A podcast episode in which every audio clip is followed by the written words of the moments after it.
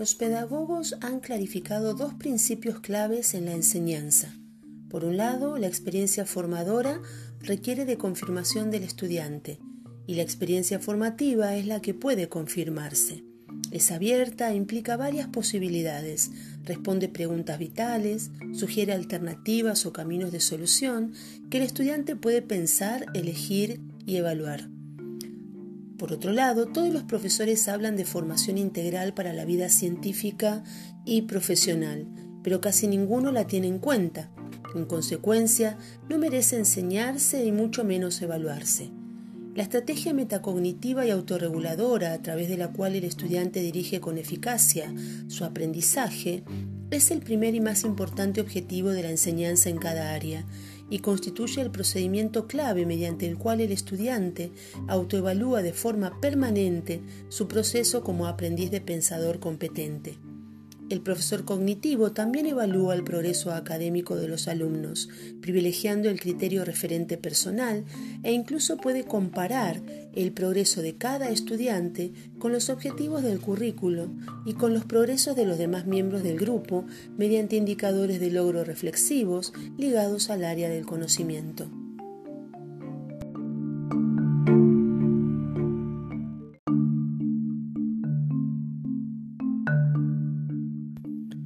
El proceso de desequilibrio y reequilibrio no tiene fin en la vida del sujeto y se considera metacognitivo para luego convertirse en cognición subordinada a nuevas estrategias metacognitivas. La regulación por medio de las otras personas que interactúan e influyen sobre los estudiantes y su aprendizaje corresponden a actividades de regulación externas que se contraponen al concepto de autorregulación. Tales actividades, realizadas por otras personas, incluye cuando corrige, pregunta, le indica alguna información o anticipa la acción que debe realizar en interacción con el estudiante, éste la va asimilando, interiorizando. Por otro lado, el estudiante debe ir mostrando actividades de regulación, corrección, cuestionamiento, búsqueda de información, anticipación, etc. A medida que se le pida que explique, predique, verbalice, o indique algunas de las tareas a otras personas en este proceso de exteriorización. El énfasis en actividades metacognitivas generan consecuencias para la enseñanza y para la evaluación. Las actividades y los procedimientos metacognitivos que ayudan al estudiante a resolver por sí solo con eficacia los problemas pueden enseñarse de manera intencional, explícita y específica para cada problema pues las actividades reguladoras son más importantes para la comprensión del problema que las definiciones cognitivas y las declaraciones conceptuales propiamente dichas. Los alumnos que logran descifrar los misterios de la enseñanza y lo que se espera de ellos son los que logran mejorar, controlar y evaluar su actividad de aprendizaje por autoconocimiento y motivación respecto a la tarea.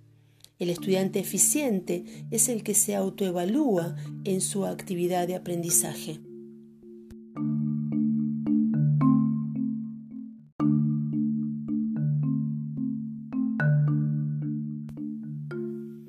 En general, la enseñanza de estrategias metacognitivas implica los siguientes pasos.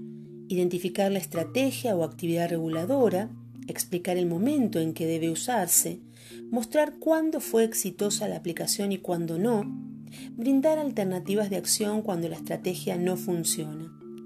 Para que la enseñanza se dé en el currículo debe preverse los siguientes elementos, un repertorio de enfoques estratégicos, métodos para controlar la actividad de comprensión de manera flexible, a través del conocimiento estratégico y sistemas para estimular la interacción consciente entre la actividad estratégica y los resultados de aprendizaje, para motivar a los estudiantes en el aprendizaje autorregulado. El alumno autorregulado aprende a autoevaluarse de manera permanente, a asumir la responsabilidad de la calidad y la eficiencia de su aprendizaje y a autoevaluar el uso y la calidad de estrategias metacognitivas que usa en el aprendizaje. Aprender de forma eficiente es sinónimo de autoevaluación.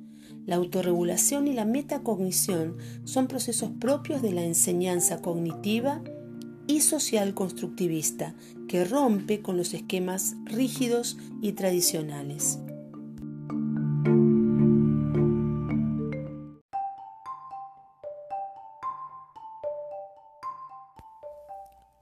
La formación es una consecuencia concomitante del aprendizaje y el objeto directo de la enseñanza es el aprendizaje. ¿Cómo identificar entonces los aprendizajes más formativos? En la perspectiva pedagógica cognitiva, formación es avanzar en la capacidad de pensar y de decidir con autonomía sobre el mundo propio y el circundante. En la pedagogía de la nueva escuela, acerca de la experiencia educativa, se destacan dos aspectos. El primero, la conexión ineludible que el buen maestro necesita tener entre la experiencia del aprendizaje particular y específico, objeto de su enseñanza, y la repercusión del fondo de ese aprendizaje sobre la formación profunda de la persona. El segundo, la irreverencia formativa del contenido de materias y de los planes de estudio, para abordar la verdadera formación humana en sus aspectos cruciales de pensar, decidir y convivir. Ninguna experiencia es educativa si no se tiende a un conocimiento de más hechos y una consideración de más ideas y a una organización mejor y más adecuado de ellos, así como lo expresaba Dewey. Por otro lado, la propuesta minimalista para universalizar la educación básica, asegurándoles a los estudiantes económicamente menos favorecidos solo las destrezas mínimas para que se puedan defender en la vida, es una propuesta ineficiente y resignada a la perspectiva de aprender a aprender y sobre todo de formar actitudes como desear seguir aprendiendo y de desarrollar habilidades de pensamiento de los alumnos a través de sus experiencias escolares, hasta convertirlos en pensadores competentes mediante una enseñanza cognitiva y autorregulada. Es lo que en otros textos uno puede eh, conocer como circuitos diferenciales, es decir, enseñar pero con diferentes niveles, eh, anticipando de antemano eh, la discriminación negativa de los distintos grupos a los cuales les vamos a enseñar. como aquellos más favorecidos o menos favorecidos, enseñarles en consecuencia, lo cual es antiético, inadecuado y es un error educativo importante.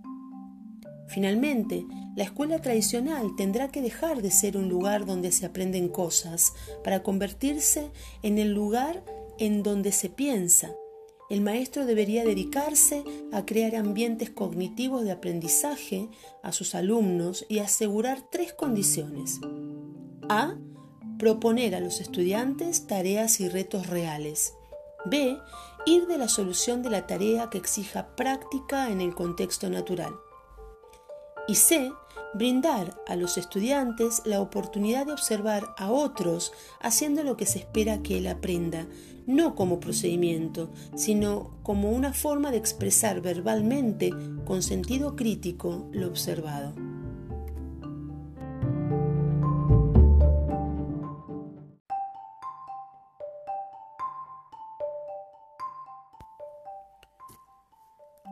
La motivación es un factor y principio del aprendizaje para la pedagogía clásica y se inculca desde afuera del aprendizaje mismo, visto como la utilidad para la vida futura y las recompensas inmediatas.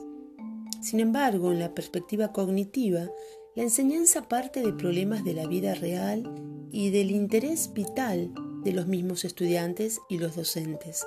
Además, el proceso de pensar y aprender el proceso mismo de colaboración es alimentado por los estudiantes en cooperación con sus compañeros. La autoevaluación pedagógica requiere de ciertas condiciones y de enseñanza para que tenga sentido formativo. De esta manera, sin aprendizaje autorregulado durante su proceso de construcción, La, la autoevaluación y la evaluación es una actividad tardía y poco significativa. Y la autoevaluación oportuna acompaña el monitoreo y aplicación de estrategias y procedimientos autorreguladores del aprendizaje. La evaluación formativa tiene como objetivos conseguir que los estudiantes sean capaces de construir y aplicar un sistema de autorregulación efectivo de su aprendizaje. Y el estudiante necesita aprender a identificar los motivos y los objetivos del aprendizaje, anticipar y representar, como también planificar las operaciones del proceso, seleccionar los procedimientos y estrategias que va a implementar en ese aprendizaje, identificar los criterios de evaluación. Para los nuevos pedagogos constructivistas, la motivación y el aprendizaje se investigan en conjunto. La redefinición cognitiva del aprendizaje incluye la motivación, la autorregulación metacognitiva, la cooperación y la colaboración del grupo en la construcción de significados y la resolución de problemas. El ambiente y el ámbito social que genera el grupo es el espacio que permite a los estudiantes el desarrollo del pensamiento crítico y el descubrimiento de lo valioso que es argumentar, cuestionar, interpretar una situación y exigir razones y justificaciones a la contraparte la condición pedagógica social cognitiva que le da sentido pleno a la autoevaluación y a la coevaluación, es decir, la evaluación entre pares como motor de aprendizaje, el trabajo cooperativo y el conocimiento se construyen entre todos a partir de la discusión y el trabajo en grupo.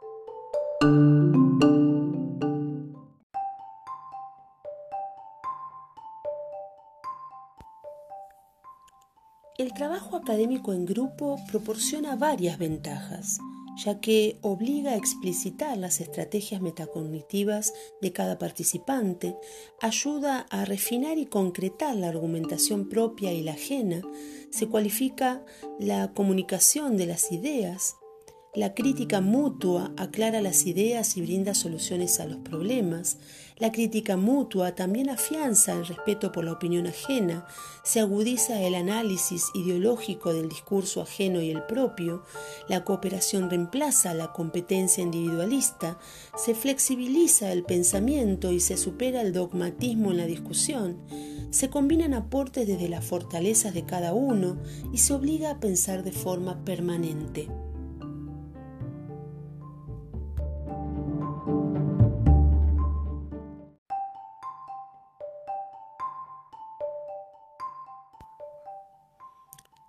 El pensamiento no se desarrolla en abstracto, sino sobre contenidos específicos. El dualismo entre las habilidades de pensamiento y contenidos de aprendizaje es falso, artificial e inconveniente en la convicción psicopedagógica. Un currículum para desarrollar el pensamiento activa los contenidos y conceptos en contextos de razonamiento y solución de problemas. El objetivo de las actividades cognitivas y autorreguladoras del aprendizaje es facilitar y propiciar la elaboración del aprendizaje por parte del estudiante y ayudarlo a controlar su proceso de pensar y aprender mediante procedimientos y estrategias metacognitivas. El aprendizaje y el pensamiento se fusionan en la perspectiva pedagógica cognitiva contemporánea y la enseñanza respectiva se guía por un currículo diseñado para desarrollar el pensamiento de los estudiantes.